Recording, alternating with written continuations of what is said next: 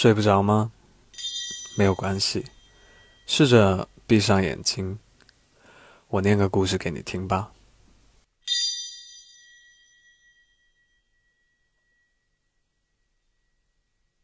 家里煮多了猪脚姜，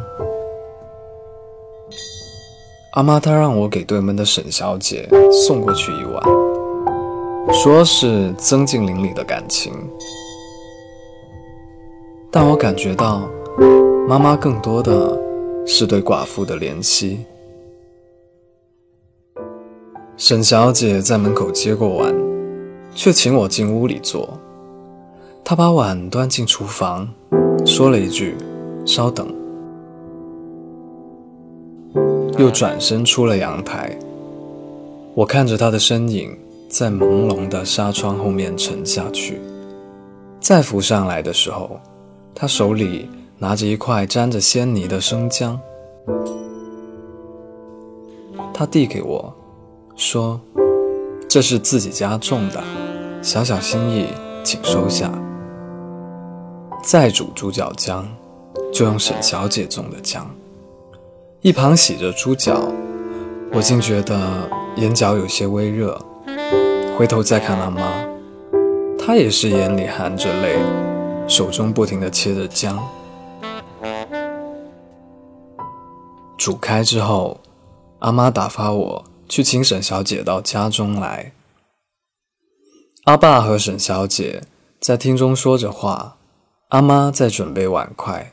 我看时机，偷吃了一块猪脚，因为家里不喜欢吃甜的，猪脚姜它没有下糖，但这次的猪脚。入口竟然酸中有甘，再咀嚼，肥而不腻，想必是姜的功劳。沈小姐客客气气，但也从了礼节，由阿妈给她盛了一碗满满的猪脚姜，接过摆在饭碗前，沈小姐却不吃。阿爸忙说：“吃吧，吃吧。”但沈小姐却在碗里挑剔。然后夹出一块姜，就饭吃下。阿妈说：“吃肉啊，吃肉。”沈小姐回：“平时怕胖，不多吃肉，猪脚又油腻，不是很喜欢。”不多菜。阿妈眼见尴尬，忙说要加炒两道。沈小姐便拉着说：“自己吃姜就好。”阿妈再要站起来。沈小姐就说：“姜煮过，已经不辣，吸收了肉味，也很好吃。”阿妈还站起来的时候，便解释要加碗，然后把锅中的姜都盛了，全部给沈小姐。再盛猪脚的时候，我偷偷的捞起一块姜藏着，偷吃，果然不辣。而且很爽脆。后有一次随阿妈去买菜，碰到沈小姐，菜篮里面全是些马铃薯、山药、芋头之类的。沈小姐笑笑，阿妈也笑笑，大概觉得再送鱼送肉无趣。沈小姐的确是不喜欢吃。从窗台偷看，可以见到。沈小姐的阳台种着好些植物，刚破土的蒜头，冒着英子的萝卜，开得正好的晚香玉和清水盛着的水仙花，然后再往里，就什么都看不到了。我不禁对沈小姐的生活好奇起来，没有见她工作，深居简出。除了摆弄花草，他还喜欢做什么呢？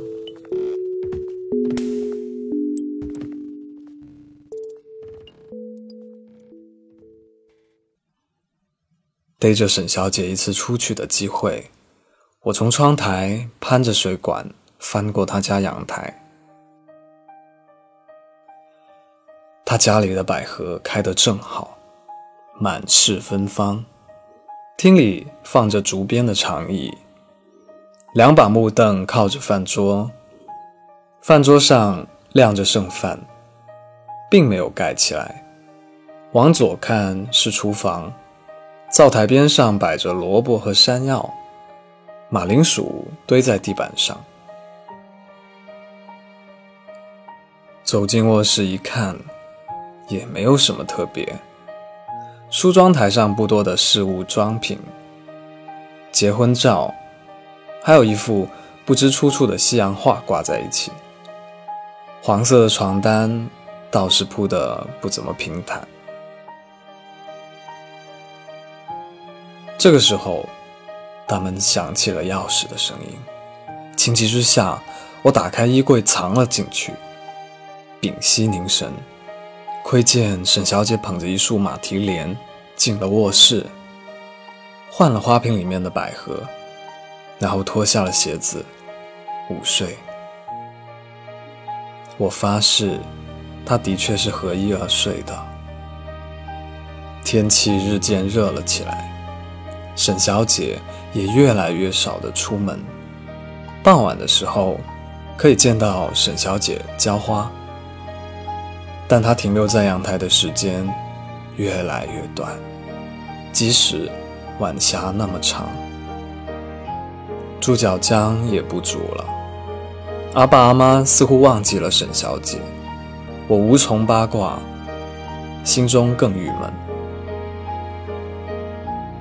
一日，沈小姐浇过水之后，又细心地把水仙提了出来，倒了水缸里的浊水。换上清水，水缸被细细注入，如镜似的反射出夕阳的残影。残影久久地落在沈小姐脸上，从眼角游到发髻，再游回来。第二天，沈小姐她就失踪了，不知道是不是去了远行。可是远行之人必筹备收拾，花卉活物亦会有人照料，所以虽不见沈小姐多日，亦不敢往下定论。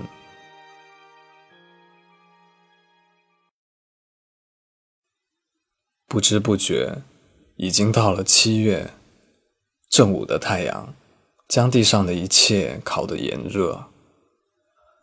我躺在床上。被单已经被汗水浸湿了一大片，脸上还在不停的冒汗，根本无法入睡。我看着窗，一丝风偷溜进来，夹带着似有似无暧昧的花香。我翻进了沈小姐的阳台，生怕有人看见我，所以俯低了身子，钻进了里屋。里屋的窗户紧闭着，只透进来几丝光线，比外面凉爽多了。闭上眼，我深深地吸了一口，屋内混合着马蹄莲和百合的香味。往深里嗅去，可以嗅出梅子酒。黑暗中，我随着香气隐约走了几步，睁开眼。已经走到了沈小姐的卧室门口，香味又发生了变化。我赶紧闭上眼，细细分辨。茫茫思绪化成大海，又化成一滴水，从黑暗中掉了下来。水滴下落的越来越快，越来越快，越来越快，最后。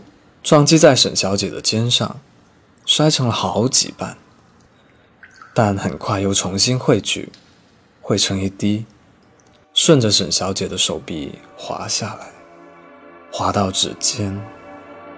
你在我家做什么？我从梦中吓醒过来，脸上布满了汗珠，看着浸湿的被单，我在想着。梦中沈小姐那被惊吓至惶恐的脸，那本该是我该有的表情吧。之后从沈小姐家门经过，总会嗅到那似是而非的味道。我不由自主地想起那个梦，不知道那股香气是从梦中溜进了现实，还是从现实溜进了梦中。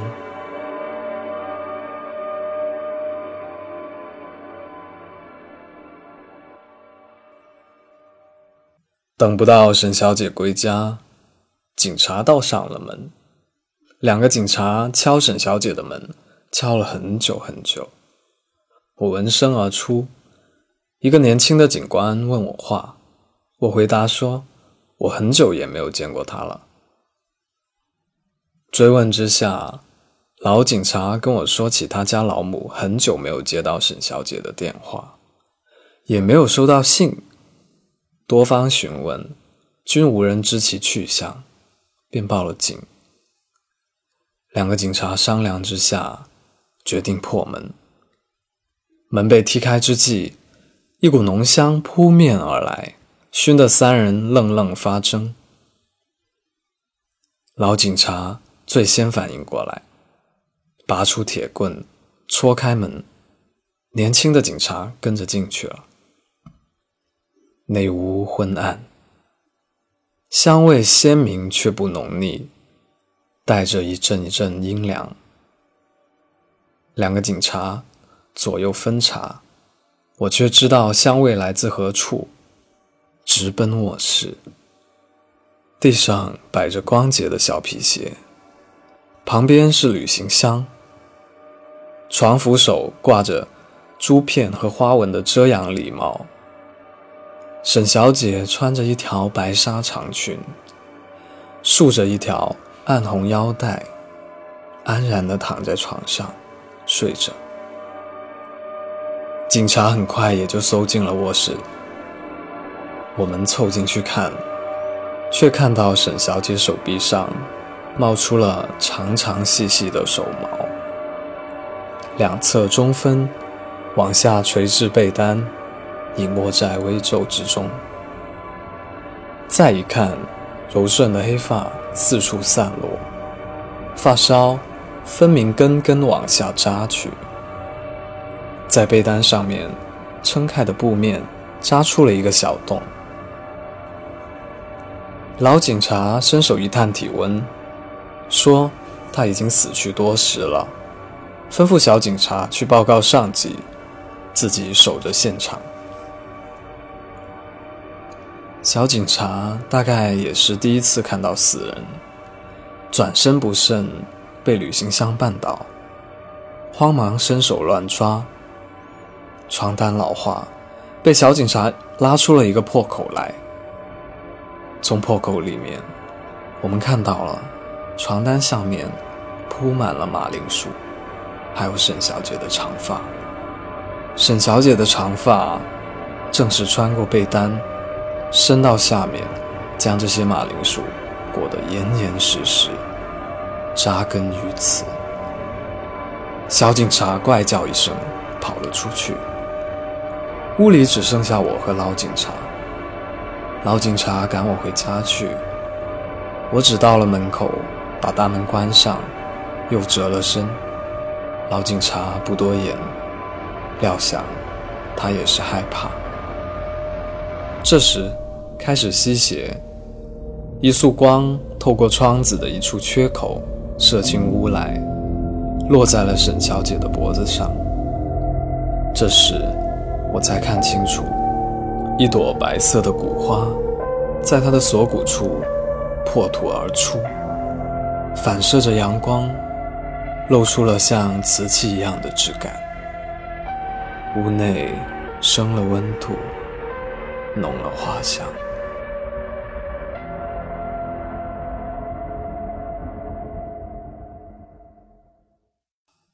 我是吉祥君，下一个故事依旧在 Storybook FM。